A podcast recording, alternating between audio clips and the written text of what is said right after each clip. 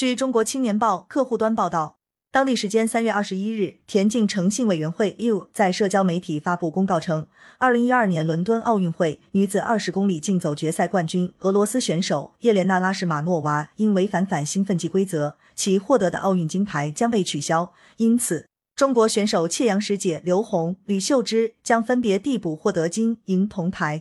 面对这枚迟到了十年的金牌，切杨师姐今早发文表示。得知消息后，既开心又难过。开心的是，我能成为自己心中的冠军；开心，我可以拥有奥运金牌。虽然很多事情已经过去了，也不会拥有，但我有证明自己的奖牌。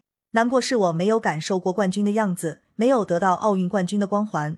虽然光环是一时的，但那一刻的光环，我想拥有。他坦言，十年过去了，自己已经到了一切都看淡的年龄。于他而言，明天开始依然又是新的开始，零的起点。值得一提的是，本场比赛中原本获得银牌的俄罗斯名将卡尼斯金娜，在二零一五年就因设要被取消奖牌。当时原本铜牌的主切杨石杰已经递补到银牌，如今他再进一步收获了金牌。感谢收听羊城晚报广东头条。